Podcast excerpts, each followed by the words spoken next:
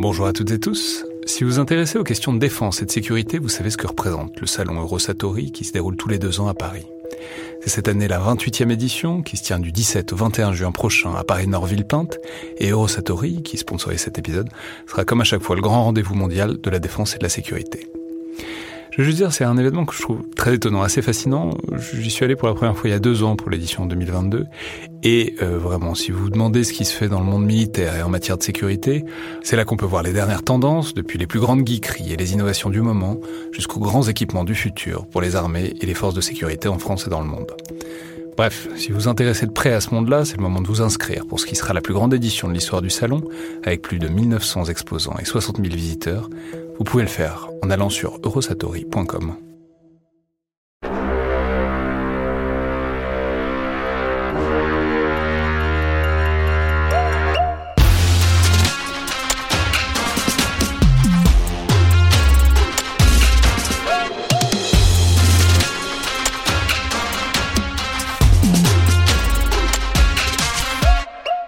à toutes et tous et bienvenue dans Le Collimateur, le podcast consacré aux questions de défense et aux conflits armés. Un podcast associé au Rubicon et réalisé en partenariat avec le Centre des études de sécurité de l'IFRI et avec le soutien de la DGRIS du ministère des Armées. Je suis Alexandre Jublin et aujourd'hui pour ce nouvel épisode dans le bunker consacré aux films ou aux séries euh, de guerre ou en tout cas qui ont trait euh, au monde militaire, disons, euh, j'ai le plaisir de recevoir Romain Mielcarrec, journaliste indépendant. Je peux rappeler que vous étiez déjà venu il y a quelques mois maintenant dans le podcast pour parler euh, de votre ouvrage Les Mougiques euh, aux éditions de Noël, où vous racontiez, disons, les différentes tentatives d'approche de différents Sergueï, de différents agents russes en France. Et plus généralement, vous en tiriez une réflexion sur les opérations russes sur le sol français. Donc bonjour, bienvenue à nouveau dans le collimateur. Bonjour. Et aujourd'hui, pour parler euh, d'une série qui a beaucoup fait parler, qui est peut-être une des séries euh, marquantes sur le monde militaire en France de ces derniers mois, c'est donc Cœur Noir, qui été diffusé sur Amazon Prime, qui l'est toujours d'ailleurs, mais qui est sorti il y a quelques mois, en, début d'année, et qui est, euh, disons-le, plutôt un grand succès, parce que je crois que ça a tout à fait battu des records d'audience sur Amazon Prime. Je, je, disais que ça a même brièvement détrôné The Last of Us à cette période-là, qui est donc une série donc, de Ziad Doueri, réalisateur intéressant, réalisateur qui, à qui on doit notamment la série Baron Noir, euh, avec Admirad, qui était sur un, baron du Parti Socialiste dans le Nord, qui était une super série il y a quelques années maintenant, et euh, qui se lance donc dans cette série sur des forces spéciales françaises au sens large. alors ça se passe autour de 2016, autour de la bataille de Mossoul, et donc un groupe de, de forces spéciales françaises qui est un chiffre fictif, le, je crois que c'est le commando 45 ou la, euh, qui, qui est fait un certain nombre de choses autour euh, de cette bataille de Mossoul et notamment doit libérer, doit essayer de récupérer la famille euh, d'un chef djihadiste pour obtenir des informations. Je spoil pas plus pour l'instant.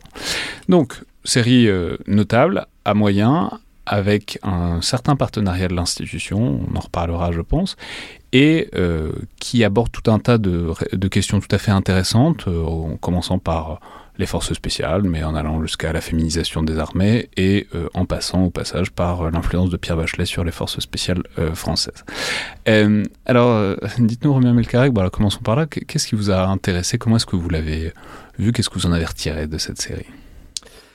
Alors toujours intéressant de voir comment sont représentés bah, des, des, enjeux stratégiques, des enjeux militaires, opérationnels. Euh, et notamment comment c'est fait en France, comment c'est fait par le monde du cinéma, par le monde de la télévision en France. Autant les Américains sont extrêmement forts, extrêmement performants dans ce genre d'exercice. Euh, ils sont à l'aise, ils ont l'habitude de le faire. Autant chez nous, c'est souvent euh, assez laborieux. Et là, avec cette série, on a une tentative de raconter une réalité récente des opérations françaises. on remonte pas dans l'histoire, on, ne va pas loin dans le temps. On est totalement dans l'actualité.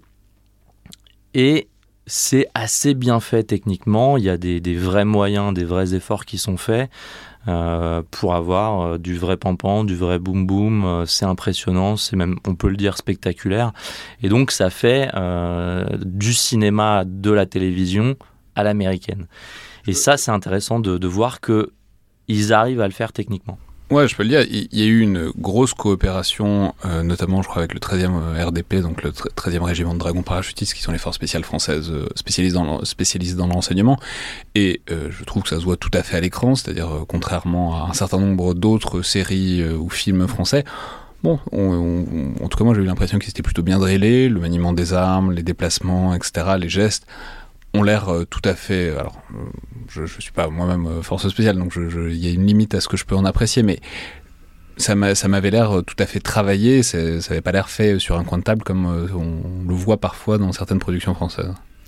Alors très mauvais public que je suis. je peux rappeler que vous avez été réserviste, donc vous vous avez, vous, vous, avez vraiment touché du pampan et, du coup pas, pas, du tout à un niveau technique et opérationnel aussi avancé que que des équipes d'opérateurs des forces spéciales.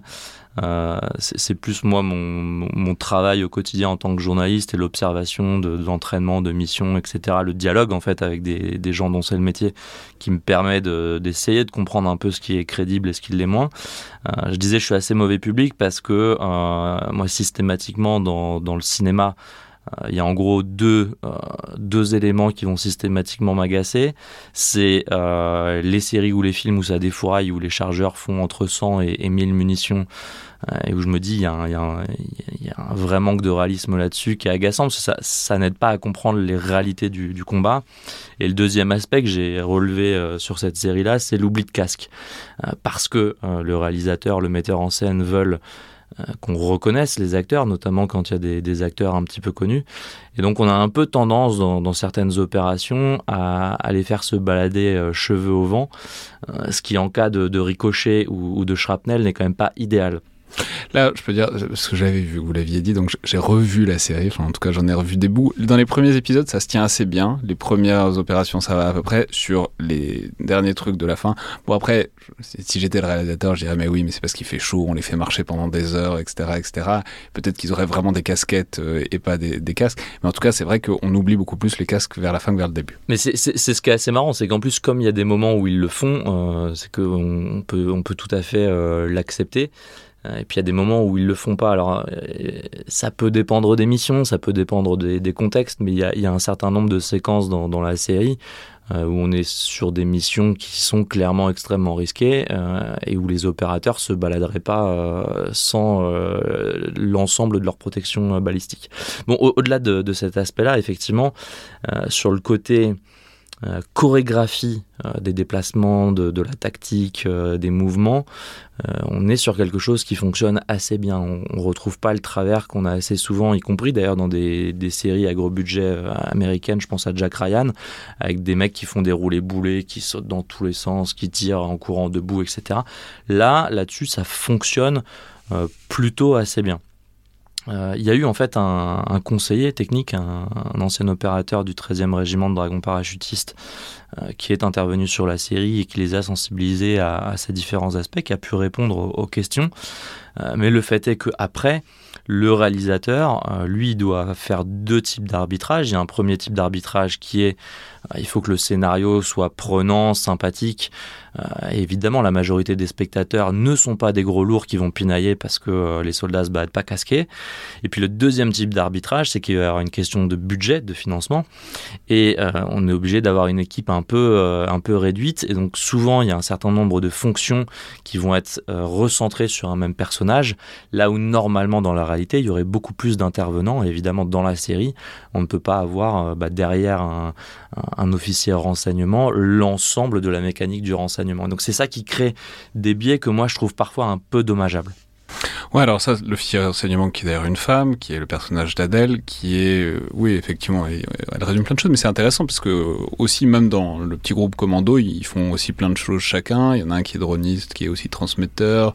Il y en a un qui est euh, tout à la fois commando, enfin, qui est aussi artificier. Enfin, bon, on a l'impression qu'ils font tous un nombre de missions assez, assez divers, quand même, pour un groupe de, quoi, 5-6 personnes, quoi. Je, prends la question du renseignement parce que je trouve que c'est un des éléments clés de, cette série en termes d'énormes de, raccourcis qui ont été faits. Euh, dans Cœur Noir, l'officier J2, l'officier renseignement, qui normalement devrait en fait apporter les briefings, les éléments d'information dont l'équipe d'opérateurs a besoin pour mener sa mission, est un mélange entre cet officier rance de l'unité, euh, la direction du renseignement militaire qui, à une échelle euh, beaucoup plus large, euh, va récolter de l'information, et de la DGSE qui va traiter des sources sur le terrain. Et donc on se retrouve avec un espèce d'entre-deux où cet officier renseignement, dans certains épisodes, va même se balader toute seule sur le terrain, prenant des niveaux de risque qui sont complètement décorrélés de la réalité, pour aller traiter des sources humaines. Et c'est un peu dommage parce que euh, on, aurait pu euh, mettre en scène justement les interactions qu'il va y avoir entre euh, le commandement des opérations spéciales, le COS, et la DGSE, le renseignement extérieur, sur ce type de théâtre où les uns et les autres ont des missions qui se complètent, mais qui sont pas censées non plus trop se, télescoper. Et ça, je trouve que ça fait partie des aspects qui sont un peu loupés, où on aurait pu avoir un, vrai travail de, pédagogie, de sensibilisation du, du public, et où malheureusement on, le perd au passage. C'est vrai qu'on ne sait pas exactement euh, ce qu'elle fait, ni où elle est, ni quel est son statut. À un moment, on la voit sortir d'une tente DRM, d'ailleurs qui est DSM dans la série. Euh, à un moment, elle est effectivement euh, en pointe parfois dans les commandos, même, même insérée dans des unités, dans une unité américaine. Ça, je sais pas quel est le niveau de réalisme. Elle est infiltrée, etc. Et en plus, dernier niveau, mais c'est une femme. Alors ça, on peut en parler aussi, la question de la féminisation dans la série. Alors là, on le présente, on ne sait pas si elle est opératrice force spéciale ou officier renseignement. C'est un peu flou. On peut dire des opératrices force spéciales. Dans la série, il y en a deux euh, sur dix personnages. Dans la réalité, en tout cas aux dernières nouvelles, il n'y en avait pas. Alors après, c'est pas un problème du tout et on peut considérer que c'est fait exprès et c'est fait exprès aussi de montrer ça comme pas un problème parce que c'est aussi comme ça que la réalité avance euh, par la fiction, euh, enfin en tout cas par euh, des fictions qui montrent un peu la voie. Je sais pas, qu'est-ce que vous en avez pensé de la manière dont ça s'est traité en l'occurrence? Là où c'est. Alors, sur le profil de, de, cet officier renseignement, en fait, ça, c'est des profils qui existent dans la réalité. Il y a dans les forces spéciales des femmes. Euh, elles sont pas dans les équipes euh, sur le terrain, mais elles vont avoir des fonctions support, que ce soit euh, du soutien, que ce soit de la santé, que ce soit du renseignement, ou même parfois du traitement de, de sources. Euh, là où c'est intéressant, c'est qu'effectivement, là, il y a un des opérateurs qui est une opératrice. En l'occurrence, euh, elle est quelque part entre euh, le tireur de précision et le tireur d'élite. Ça, je précise, c'est le personnage de Nina Meurice. L'autre personnage féminin, c'est celui de Marie Don Donnier. Et, et qui est intéressant parce que il y a un parti pris en termes de, réalisation qui est de dire on ne peut pas faire une série aujourd'hui où il n'y a pas de femmes qui aient des, des vrais rôles. Euh, et on n'a pas envie non plus que ces rôles soient juste des rôles en parallèle du cœur euh, de ce que l'on raconte, à savoir des opérations sur le terrain euh, d'un groupe de forces spéciales. et en soi, aujourd'hui, il n'y a rien qui interdise à une femme de tenter de passer les tests de recrutement pour intégrer ces unités spécialisées. Euh, le fait est que jusqu'ici, il n'y en a pas. Alors, je ne sais pas s'il y en a qui ont essayé, mais en tout cas, il n'y en a pas qui ont réussi ces tests-là. Mais en tout cas, en théorie, elle pourrait le faire. Donc, ça, je trouve ça assez intéressant de dire bah, nous, on estime qu'il y en a une qui a, qui a réussi. Je trouve le gabarit pas hyper crédible, mais, mais pourquoi pas? Elle est censée avoir été projetée plusieurs fois puisqu'elle connaît un des personnages de mm. Barkhane, de Thessalite, etc. Et rappelons donc c'est censé se dérouler il y a plus ou moins dix ans, quoi, où c'était ça aurait été encore une autre mayonnaise pour faire ça. On est légèrement dans le multivers, mais encore une fois, en, théorie, ça pourrait arriver. Euh, on est en avance sur, euh, sur un futur euh, possible. On est dans un multivers où ça s'est fait un peu plus rapidement. Moi, je suis à peu près convaincu que dans les années qui viennent, on va voir des opératrices commencer à émerger parce qu'il euh, y a un vrai intérêt à les intégrer, il y a un vrai enjeu en termes de recrutement, en termes de ressources humaines, en termes de compétences qu'elles peuvent apporter. C'est un vrai sujet, je pense qu'il n'est pas évident à trancher pour ces unités-là, mais il y a un vrai sujet. Euh, là où je trouve ça dommage, c'est que du coup, euh, il salope un peu le truc en, en venant rajouter là-dessus des histoires euh, sentimentales qui sont hyper lourdingues et qui n'apportent rien ça apporte pas de profondeur au, personnage et au récit. Euh, il y a une espèce de, truc. Il quand même des scènes où le, chef d'équipe euh, se retrouve concrètement à harceler sexuellement l'une de ses opératrices, l'une de ses subalternes. C'est hyper dommage, c'est hyper maladroit, là où effectivement ça aurait pu euh, apporter quelque chose.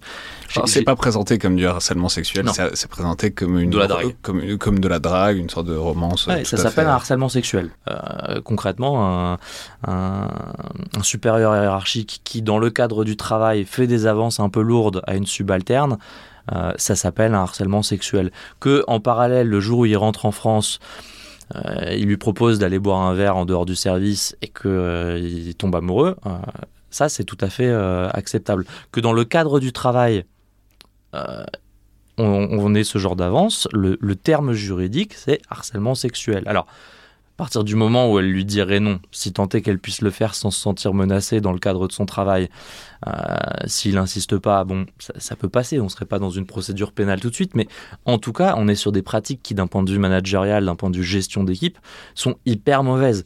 Le jour où euh, des femmes... là, là c'est la relation entre donc, le, personnage de Marie Donnier et euh, celui de... en tout cas, c'est le, le, chef d'équipe qui est censé devenir chef d'équipe et qui est blessé, c'est, je crois, Quentin Fort.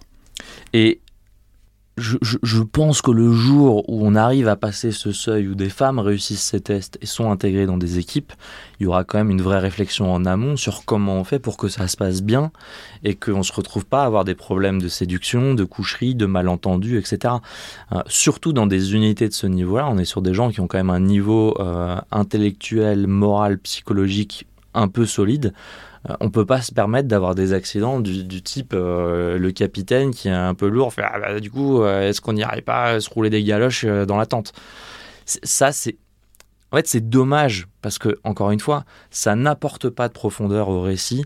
Il y, a un espèce de truc, on a voulu cocher les cases de il y a du sentimental, il y a vaguement du sexe et on l'a on, peut mal, on peut m'ajouter qu'il y a un truc légèrement régressif là-dessus, au sens où ça a été pendant longtemps un argument opposé à la féminisation des armées, c'était oui, mais et les histoires de cul, alors euh, s'il y en a, etc.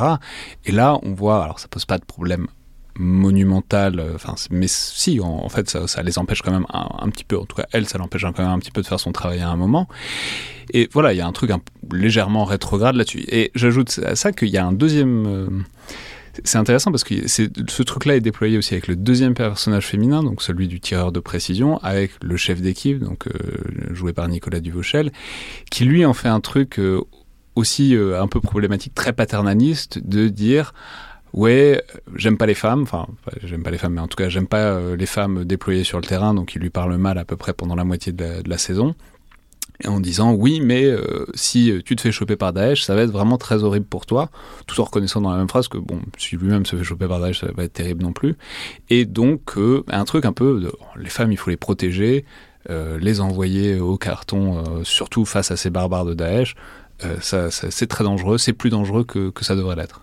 C'est là où je trouve que les, les, les, personnages, les interactions entre les personnages sont pas hyper bien écrits. et en même temps, c'est là où c'est toujours très compliqué de faire de, la fiction, euh, surtout sur des, formats où ça va vite. Là, on est, on est sur une série courte, on a, six épisodes. Euh, c'est que le stéréotype permet euh, d'avoir une reconnaissance immédiate et facile, qui évite en fait aux, scénaristes de raconter trop longuement les détails de personnages en, balançant tout de suite dans la tronche du spectateur euh, voilà mon stéréotype et donc tu comprends ça, ça, ça et ça sur le personnage. Ça permet de gagner du temps dans la narration. Euh, des scénaristes, des réalisateurs un petit peu plus ambitieux vont jouer avec ça en disant je vous propose un stéréotype, donc vous comprenez ça, ça, ça et ça, et je vais déconstruire ce stéréotype pour générer derrière de la réflexion et amener euh, des, dimensions un petit peu plus complexes dans le, dans le récit. Ici, on n'a pas du tout ce, type de déconstruction, on est vraiment sur des stéréotypes un peu faciles, euh, qui du coup, encore une fois, apportent pour moi de la lourdeur dans la, dans, dans la présentation sans que euh, ça soit si utile au, scénario. C'est-à-dire que on n'aurait pas ce truc.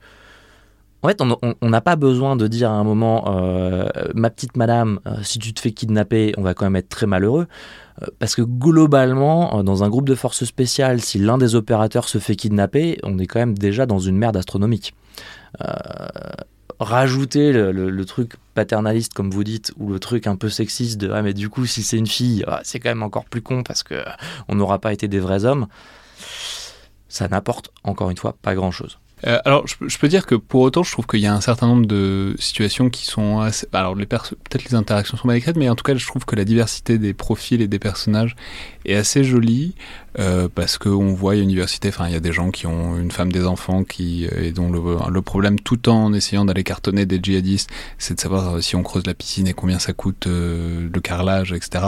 Ça, j'ai trouvé ça intéressant. Il y a aussi un personnage qui est celui de Victor Pontecorvo, euh, Spit, qui j'ai cherché, je, ne crois pas qu'il y ait de lien avec Gillo Pontecorvo qui est le réalisateur de la bataille d'Alger, mais c'était étonnant comme, euh, comme euh, coïncidence, qui lui est accro euh, on ne sait pas très bien à quoi, si c'est aux enfêtes, probablement. Euh, mais c'est des problématiques qui sont pas absentes et qui sont pas inconnues dans les armées. Dans un endroit où il faut, de la performance, des gens qui cèdent, y compris chimiquement, avec des problématiques de dépendance. Euh, il y a un certain nombre de, petits trucs qui sont assez bien touchés, j'ai trouvé. Mais, du coup, il y, a un certain malentendu sur ce que l'on essaie de raconter dans cette histoire. C'est est-ce que on essaie de raconter euh, des opérations extrêmement complexes de haut niveau et donc la technicité, euh, le, niveau de détail, le niveau d'expertise, le niveau de, de, compétences un peu rares que l'on trouve dans un groupe d'opérateurs? En fait, l'essentiel de la série tourne quand même autour de ça, euh, de dire ce sont des unités d'élite qui mènent des actions d'élite. Euh, donc soit on raconte ça, qui sont un, on peut en faire la parenthèse. Souvent c'est un peu bâclé dans la manière. On, voit les mouvements, c'est très précis, etc. C'est très bien. On va, on va pouvoir y revenir parce que les briefings, il faut en parler, je crois. et puis au mode opératoire euh, où on a des opérations euh, de jour n'importe comment, sans, sans, sans, équipement adapté, etc. Sans recours, sans rien. Enfin bref, sur le process, on n'est pas on n'est pas au top. Mais là là où, pour moi il y, y, a un malentendu, c'est dans ce qu'on essaye de raconter. Parce qu'on dirait, on raconte des mecs à la guerre des mecs et des nanas, du coup, à la guerre. Ce qu'on fait dans Génération Kill. Et on va pas s'encombrer de, de, de Génération Kill, qui est la série mortelle de David Simon, donc le réalisateur de The Wire notamment, sur l'invasion de l'Irak en, 2003, qui est une mini-série qu'il faut absolument voir, c'est splendide. Totalement. Euh, donc, soit on raconte ça, et on, on y reste et on, et on y va, soit on raconte justement euh, la relation avec l'arrière, les, tourments, les doutes, les inquiétudes, euh, ce décalage qu'il peut y avoir entre les préoccupations du terrain de on, va, on aller capturer quelqu'un, on risque d'y rester, on a un camarade qui a été blessé, et les préoccupations de l'arrière, de la piscine, les enfants qui sont malades, et la, la, maman ou le papa qui, qui déprime. Euh, et en fait, c'est compliqué de raconter les deux dans un temps aussi court de six épisodes. Et du coup, là, il y a quand même un espèce de truc dont on essaye de caler ça, mais où on a, du mal à, s'y attacher, parce que du coup, comme on n'a pas encore eu le temps de s'accrocher aux personnages, euh, d'avoir vraiment de l'empathie pour eux, euh, on a un peu effectivement l'impression que la bonne femme avec son histoire de piscine, elle, vient un peu nous casser les pieds. Et du coup, ça c'est un peu raté. Moi, à mon avis, cette histoire d'où elle vient, c'est typiquement un truc à la mission cinéma ou que des, militaires avec qui ils ont, ils ont discuté, on a dû leur dire. Euh, l'un des enjeux. Cinéma, c'est donc l'organisme du ministère des Armées qui fait, le conseil, qui fait le lien entre les scénaristes, les producteurs qui veulent faire un truc euh, militaire et les unités éventuelles. Qui peut aider voilà, à trouver des lieux de tournage. En gros, ils vont, ils vont chercher toutes les facilités qu'ils peuvent, qu'ils peuvent apporter. Euh, donc typiquement, on a dû leur raconter à un moment, les soldats quand ils sont en opération, c'est vrai que parfois il y a une espèce de décalage parce que les préoccupations de leurs proches peuvent peser sur leur morale. Euh, et en même temps, eux, ils peuvent pas raconter ce qu'ils font en opération, donc il y a un vrai décalage, et donc ça peut être dur, effectivement, d'avoir une discussion euh, entre, entre les, deux, euh, les deux conjoints. Mais là, du coup, ça, ça, tombe un peu comme un cheveu sur la soupe. Et c'est là où, je trouve que c'est des maladresses qui, encore une fois, pourraient, pourraient être assez facilement évitées. Hmm. Je vais juste préciser qu'il y a quand même une très, j'ai trouvé une très très jolie scène, la plus jolie scène euh, de toute la série, qui est celle où on voit deux véhicules dans le désert qui chantent Pierre Bachelet euh, à tue-tête. Et je sais pas pourquoi, je sais, mais en tout cas avec moi ça a très bien marché cette scène et euh, je trouvais que c'était un vrai très très joli moment qui, mais c'est pas aussi des moments comme ça qui font se souvenir d'une série de temps en temps et je trouvais ça vraiment vraiment superbe. Pour moi c'est sûr, elle est ailleurs et moi je suis tombé en esclavage de ce sourire, de ce visage. Et je lui dis emmène-moi. Et moi je suis prêt à tous les sillages, vers d'autres lieux, d'autres rivages. Mais elle passe et ne répond Les mots pour elle sont sans valeur. Pour moi, c'est sûr, elle est d'ailleurs. Alors parlons-en maintenant donc euh, de ces process, en tout cas de la manière dont le métier de force spéciale, qui est quand même un métier qui demande énormément de préparation, énormément de renseignements, et demande énormément de planification, de briefing, de s'assurer que tout le monde est là et de complémentarité entre les équipes et les savoir-faire. Là, globalement, enfin, on a l'impression qu'ils y vont, ils, font se tête baissée, ils envoient de temps en temps un drone 5 minutes avant pour euh, se demander un peu ce qui se passe. Euh, D'ailleurs, c'est intéressant l'insertion des drones à ce moment-là. Et ensuite, euh, ça fonce quand même vachement, quoi. Et, et, là, et là, on a, à mon avis, on a un peu les deux éléments. On a la problématique des moyens. Euh, je pense qu'il est compliqué de trouver tous les équipements, euh, tous les véhicules notamment qu'il faudrait pour être plus près de, la crédibilité. Mais ça, on peut passer outre. Euh, je reprends l'exemple du drone. Le drone qu'ils utilisent dans, la série, c'est un petit drone commercial euh, qui font rentrer dans un lieu où il y a des gens totalement réveillés. Ça devrait faire un vacarme de dingue. Ils devraient se dire mais pourquoi il y a un truc en train de vibrer sous la tôle du, hangar dans lequel on se trouve? Bon, de dire pour la série, on n'a pas pu trouver un, micro-drone très silencieux, très discret, qui serait venu de nuit ou des choses comme ça. On a pris un truc un peu, un peu facile et on a juste effacé au montage le bruit. C'est pas très grave on comprend l'idée.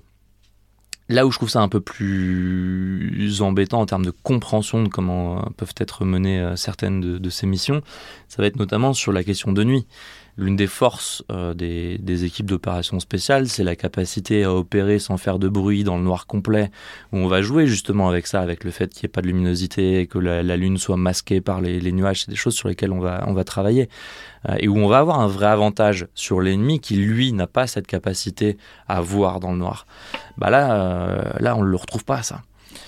Il y a comme une, opération, par exemple, qui est menée sur un camp à un moment où les djihadistes entraînent des enfants. Ils se disent le meilleur moment pour mener une opération de ce type, c'est deux jours quand les mecs sont tous armés en train de s'entraîner et où on est sûr que là, si on débarque tous, on se met à tirer dans tous les sens, il y a au moins la moitié des gamins qui meurent. Euh, il aurait suffi de venir de nuit, en fait, quand tout le monde dort. Peu dommage de ne pas y avoir pensé. Et ça, à mon avis, c'est aussi euh, une autre problématique qui est comment on fait pour techniquement filmer de nuit et comprendre ce qui se passe. Parce que si les opérateurs, eux, ils voient dans le noir, bah, euh, le caméraman, euh, lui, il va voir un peu moins bien et nous, on risque d'avoir du mal à, s'y retrouver. La seule solution qu'on trouve habituellement, c'est soit faire euh, ce qu'on appelle une nuit américaine, mais souvent c'est un peu dégueulasse, c'est-à-dire on filme de jour et on met une sorte de filtre sur, sur la caméra, soit de le faire en 100% vision subjective dans les jumelles de vision nocturne. En vert et où... Mais où et, ça, c'est pas, pas, très beau. Et puis, à part une rare exception, la seule à laquelle je peux penser, c'est dans Sicario, qui est, où ça a été très bien fait. Sinon, on comprend, on a souvent quand même beaucoup de mal à comprendre si ça dépasse, euh, disons, une minute euh, de scène. Et, et, et, ça, c'est des arbitrages euh, qui, sont, qui sont contraints, ou encore une fois, moi je veux, je veux pas non plus faire le, le, la critique à l'excès en pinaillant sur le, moindre détail, mais du coup, je trouve qu'il y a des, séquences où ça montre que je pense les réalisateurs, les scénaristes n'ont pas très bien compris ce que sont les forces spéciales et comment elles travaillent. Euh, typiquement, l'opération qui va être menée sur un, camp avec des enfants, je trouve qu'on y rate plein de problématiques euh, parce que typiquement, là, on, irait chercher l'avantage que va être la discrétion et la capacité à opérer dans des conditions extrêmes pour aller chercher de manière chirurgicale l'enfant qui nous intéresse plutôt que de débarquer au milieu de tout ce petit monde et, euh, de récupérer tout le monde. Et là, où en plus, on, ne va pas au bout de la problématique parce que bah, un, enfant, fut-il un enfant qui est armé et qui vous vise, bah, vous ripostez. Et là, pareil. Euh, alors, Heureusement, tout se passe bien, aucun enfant ne touche qui que ce soit et tout est bien qui finit bien. Mais on est quand même sur un truc où on mise sur le miracle et dans le scénario, euh, le miracle est un petit peu facile. Avec un sort, une sorte de symbole assez étonnant, puisque c'est donc c'est les Américains qui font cette opération mm. et ça se termine. Il y a un enfant qui prend quand même une Kalachnikov et qui tire sur tout le monde et ça se termine avec une grosse une grosse tarte dans la gueule et euh, on a l'impression que ça va le remettre sur le droit chemin de son éducation pour devenir un adulte responsable qui participe à la reconstruction de l'Irak. Pratique pratique. Et j'ai toujours un peu du mal avec ces, trucs euh, un peu pratiques dans les, scénarios où on n'a qu'à dire qu'on on ferait comme si que c'est comme ça. un peu dommage, un peu dommage. Là où encore une fois, ça aurait pu, là justement, apporter une vraie profondeur de. Euh, alors déjà, pas faire un truc aussi aussi bourrin en termes d'approche avec des Américains avec des gros accents de Gorée, et avoir justement ce truc de comment on fait psychologiquement pour digérer le fait qu'on a dû dégommer un gamin euh, et comment on fait pour vivre avec et apporter justement là des éléments de profondeur psychologique, de, questionnement sur le rapport à, la mort, sur le rapport à l'enfant embrigadé, sur la responsabilité, à partir de quand l'enfant devient responsable de, de, ses gestes, etc. Qui typiquement sur ce sujet, euh, la radicalisation, sur ce théâtre, euh, la Syrie et l'Irak, est un vrai enjeu. Et voilà, ça c'est un petit peu un petit peu loupé. Il y, a, un autre aspect moi que par exemple que je trouve assez euh, assez raté, euh, c'est la question du, tireur de précision. Euh, où là on a une nana qui se bat avec son, son fusil de précision, qui est, qui quand même à, alors, dur à évaluer dans, dans, dans la reconstitution cinématographique, mais qui me semble être quand même à très longue portée. On n'a pas de protection, elle est toute seule, il euh, n'y a, pas de, a pas de spotter pour l'aider à évaluer la distance, les effets du vent, etc. Alors j'entends qu'on n'ait pas forcément les, moyens de, le faire, mais du coup là on se retrouve avec des opérateurs qui sont en fait très déconnectés les uns des autres. Là où ce qui fait les performances d'une équipe de forces spéciales, c'est justement cette fluidité dans les interactions entre eux. Et ça, on ne l'a pas en fait. On se retrouve avec quatre individus euh, dispersés euh, aux quatre coins du, champ de bataille, et où du coup on comprend pas très bien comment ils bossent. Hmm. C'est aussi une série qui pose, euh, qui repose des questions qui marchaient très bien dans cette série qui était 24 heures chrono, qui repose des questions de l'efficacité, qui repose les questions de la morale, de l'éthique, etc. Puisqu'il y a une question qui se pose à plusieurs reprises, c'est celle de la torture. En gros, ils sont quand même assez prêts à torturer des Irakiens. Enfin, pas tous, mais mais en fait ils le font quand même plusieurs fois, et notamment une fois où ça se termine mal, euh, pour obtenir des informations. Alors j'imagine bien que c'est un dilemme moral qui n'est pas non plus totalement fictionnel et qui doit exister aussi euh, sur place euh, pour les militaires, mais bon, c'est quand même... J'y ai retrouvé à peu près la subtilité de 24, de 24 heures chrono, c'est-à-dire pas gigantesque. quoi. Alors le, dilemme moral existe dans une certaine proportion, c'est-à-dire qu'en fait, les, interrogatoires ne sont pas réalisés par les opérateurs des forces spéciales. Euh, il y a des, spécialistes de l'interrogatoire, euh, des gens qui viennent euh, pour l'essentiel d'un régiment qui s'appelle le deuxième régiment de Hussards, deuxième RH, ouais c'est ça, j'ai eu un doute, le deuxième hussard, qui a des spécialistes de l'interrogatoire qui viennent appuyer les forces spéciales justement pour ça. et globalement, aujourd'hui, on estime que outre la question morale, en fait, euh, mettre des coups de couteau ou couper des doigts à un type pour le faire parler, c'est pas d'une efficacité exceptionnelle parce qu'il y a un vrai risque qu'à un moment, pour échapper à la douleur et à la souffrance, il soit prêt à raconter n'importe quoi. Et donc globalement, on a quand même aujourd'hui une conviction dominante qui est ce n'est pas efficace, outre le fait qu'en plus ce n'est pas moral. Et là, euh, on, le survole de manière un peu, rapide pour dire bon, euh, la fin justifie les moyens et globalement on y va. Et effectivement, à plusieurs reprises, on a, on a un recours à la torture. Alors là où c'est intéressant, c'est qu'au début de la série, euh, ce sont des Irakiens qui, qui, ont recours à ce type de méthode et où les Français sont un peu en mode euh, oulala, c'est terrible, mais quand même, bon, c'est des Irakiens, ça fait partie de leurs mœurs. Et puis un peu plus tard dans la, série, ce sont les Français qui le font en se disant bon, euh, on n'a plus trop le temps de pinailler, on va, on va faire ce qui est efficace. Encore une fois, je trouve que c'est fait de manière un petit peu caricaturale. Euh, en plus avec des rebondissements qui sont un peu, un peu légers. À un moment, il y a un des, un des otages du coup des Français qui est euh, torturé, euh, qui prend un coup de couteau et il meurt comme ça alors qu'il y, a un médic sur place qui globalement aurait pu le, le sauver. Voilà, c'est encore une fois un des. précisons pour ceux qui n'ont pas vu la série, mais bon là, on a commencé à spoiler euh, comme des sagouins. On spoil à mort. Ouais, euh, c'est pas les Français qui, qui c'est un Kurde qui lui plante un couteau dans la jambe. Mais euh, bon. Non, mais devant devant tout un groupe de Français qui est là, qui participe qui participe à l'interrogatoire, qui laisse faire, et, puis finalement on repart comme si de rien n'était. Personnage intéressant ce Kurde au demeurant parce qu'on a lui aussi on a l'impression. C'est marrant parce que j'y repensais avec ce que vous venez de dire. On a deux versions de la coopération opération euh, franco-irakienne. On a au début les méchants irakiens qui butent euh, les familles civiles. Et à la fin, on a euh, l'espèce d'opérateur force spéciale euh, kurde, etc., qui, bon, lui aussi bute, du coup, la personne qu'on est censé interroger.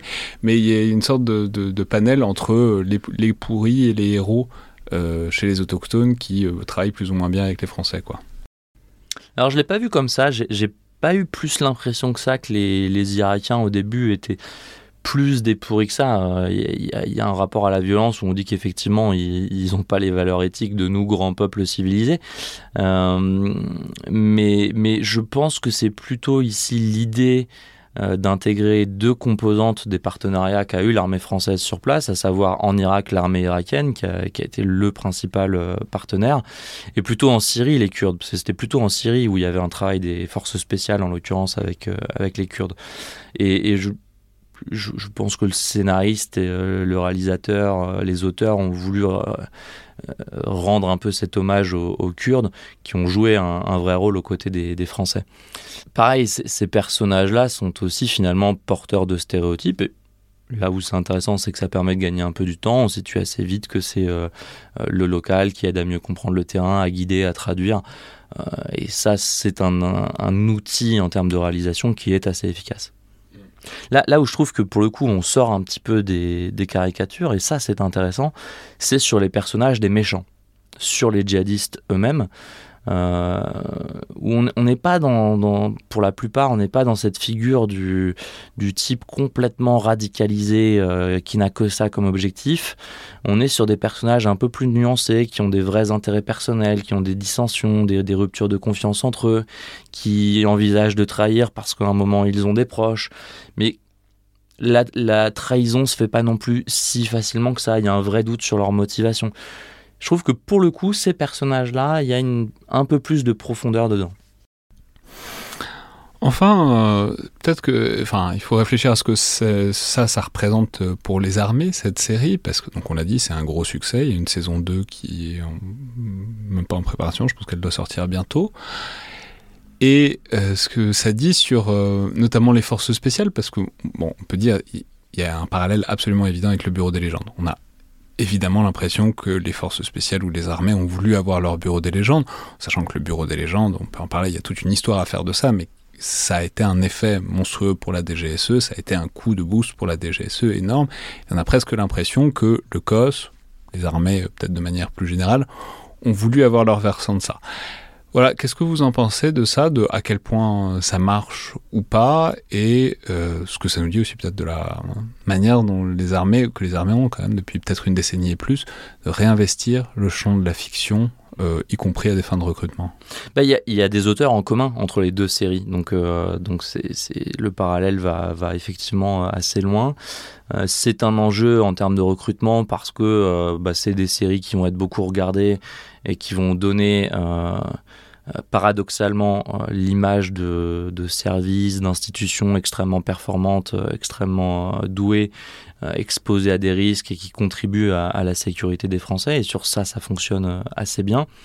je dis paradoxalement parce que que ce soit dans le Bureau des légendes ou dans Cœur Noir, on est en fait globalement sur des gens qui multiplient les fautes graves du début à la fin de manière extrême, extrême.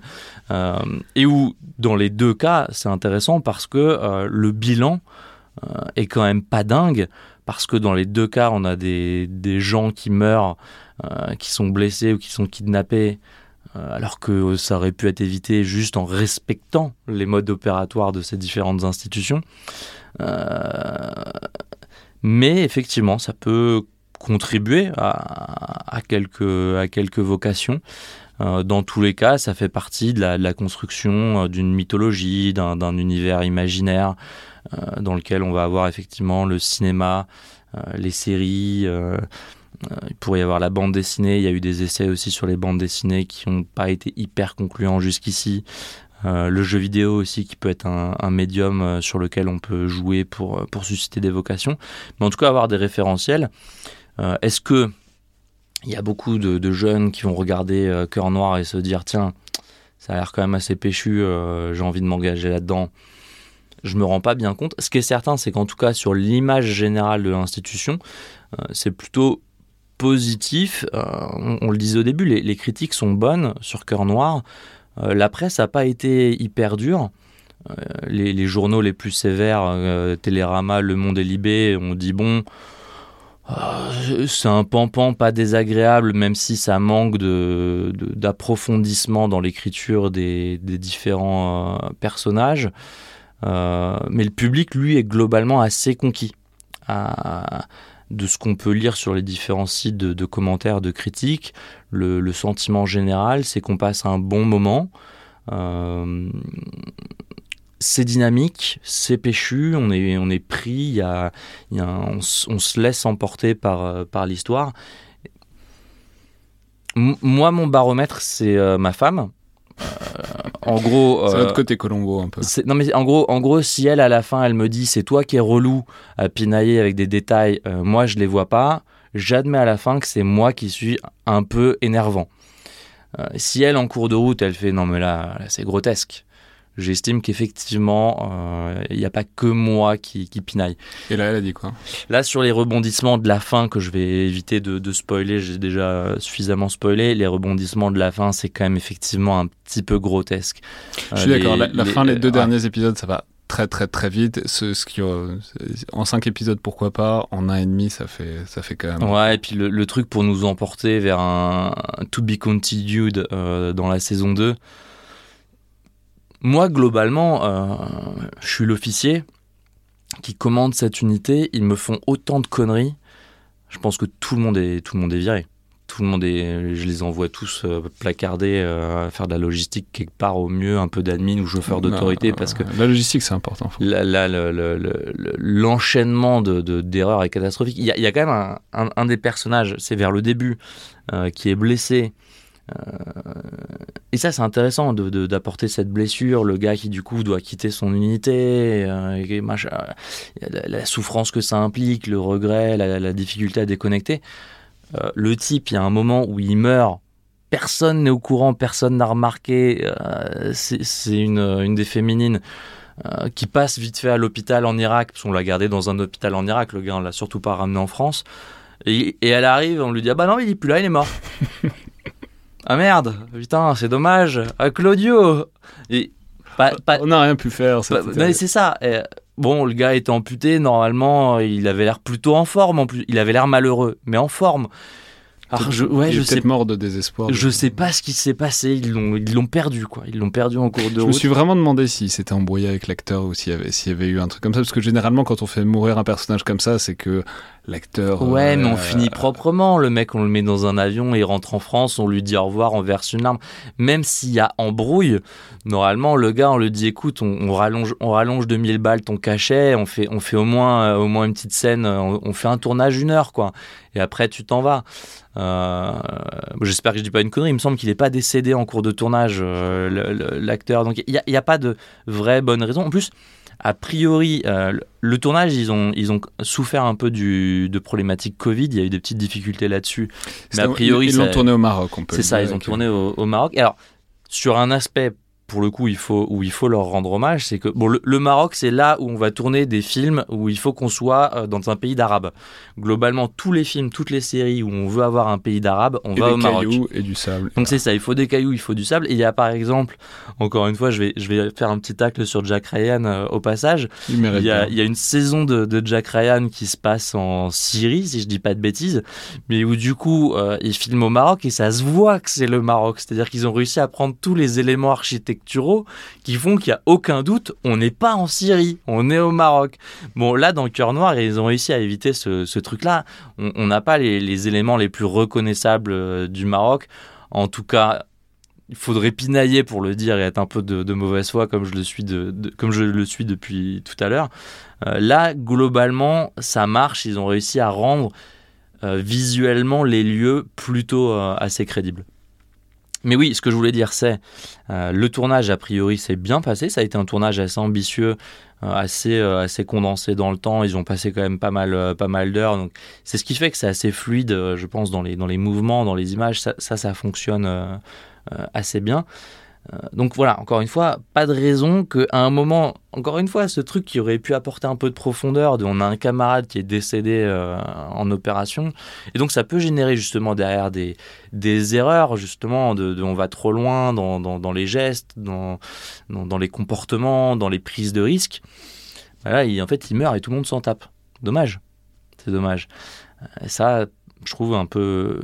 Ça fait partie des éléments qui sont un peu loupés. Mais là où c'est intéressant, il faut retenir de ce que je dis depuis tout à l'heure, même si je suis un peu critique, euh, ça c'est c'est mon côté euh, mon côté gros lourd, euh, c'est que cette série permet quand même par rapport à ce qu'on a vu jusque-là de monter en gamme on a une montée en gamme. Il y a encore une vraie marge de progression en évitant euh, les gros raccourcis en termes de, fonctionnement de ce type d'unité. Je pense que là-dessus, on, a une vraie marge de progression.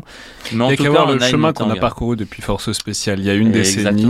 C'est, on est, j'invite tout le monde à regarder Force Spéciale, si possible, en se couvrant les yeux, en se bouchant les oreilles, mais quand même, c'est intéressant. Et de comparer entre ça et Cœur Noir, on a changé de galaxie, on se rapproche beaucoup à ce qui pourrait ressembler à une production américaine tout à fait euh, honorable, avec aussi les, défauts. Enfin, je veux dire, il suffit de voir, en ce moment, il y a aussi Lioness, qui est euh, aussi une série sur les forces spéciales américaines, etc.